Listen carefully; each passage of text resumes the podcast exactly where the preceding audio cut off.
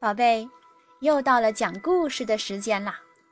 今天呢，咱们接着讲神话故事，准备好了吗？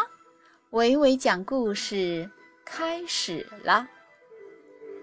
接下来我们要讲的故事是龙的传说。很久很久以前，有一个美丽的小村子。村庄四周的山上长满了小树，郁郁葱葱的，非常漂亮。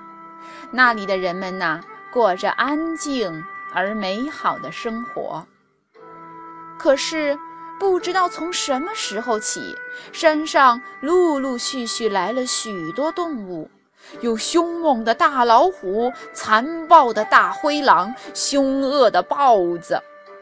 他们常常成群结队出来袭击人类，拖走了人们养的鸡呀、鸭呀。村长说：“我们团结起来，赶走这些猛兽，保护自己的村庄。”人们纷纷答应了。不久后，猛兽又进攻了，人们拿着镰刀、斧头，带着满腔的怒火向他们攻去。可是，这次不仅没能阻止猛兽的进攻，反而死伤了许多年轻人。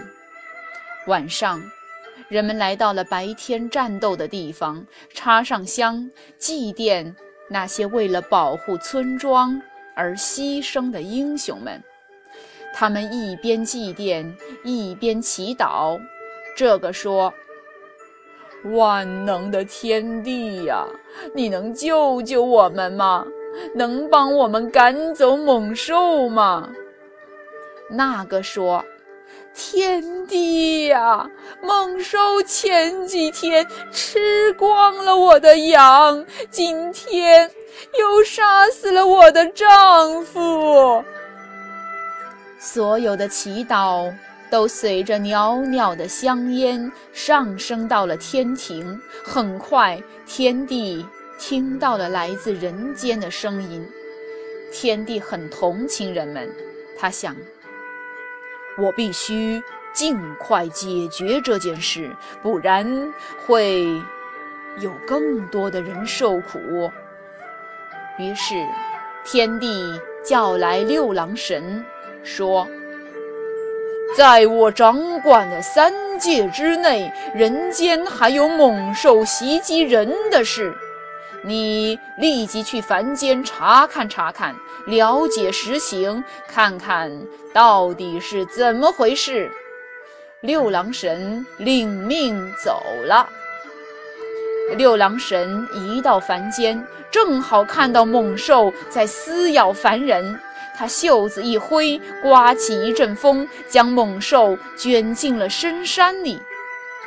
六郎神心想：如果不及时想出拯救办法，人类将无法生存。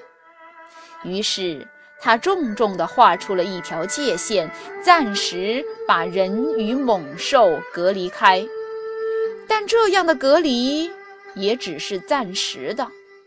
有什么办法既能让猛兽活着，又不会伤害人类呢？六郎神遍访百姓，搜罗各方面意见，大家一致认为必须在动物之中立一个王，让他来管制那些为所欲为的猛兽。六郎神采纳了大家的意见。苦思冥想出一条妙计，让九种动物组合成一种新动物，取名为龙。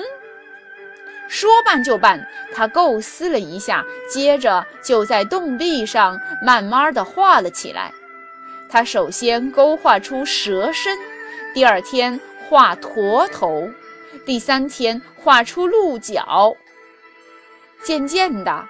牛嘴、鱼鳞、凤尾、鹰爪、狮须都画完了，就剩下两只虎眼没画完呢。六郎神连续画了好几天，有点累了，就倒在一边的石头旁睡着了。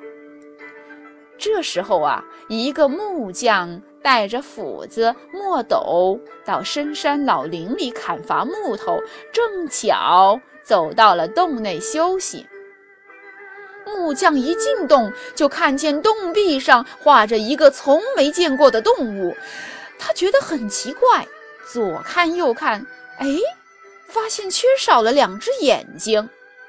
木匠随手拿起墨笔，捡起草图，照样子将虎眼添在了龙头上。这吓坏了，洞壁上的龙顿时张牙舞爪，扭动起来。木匠吓得倒在地上，嘴巴张得大大的。顿时，狂风大作，电闪雷鸣，风雨交加。随后，这龙像一道闪电似的飞了出去，龙嘴喷着浓雾，龙体火光四射。一时间，狂风大作，风雨交加。一听说龙出动了，那些凶猛的动物早已吓得闻风丧胆，再也不敢出来吃人了。从此，人们有了安全保障，又过上了幸福安宁的生活。从那时起，人们把龙视为吉祥物，因此逢年过节都要扎上一条龙，走村串户游耍一番，期盼来年风调雨顺、太平安康。好的。故事讲完了，宝贝，再见。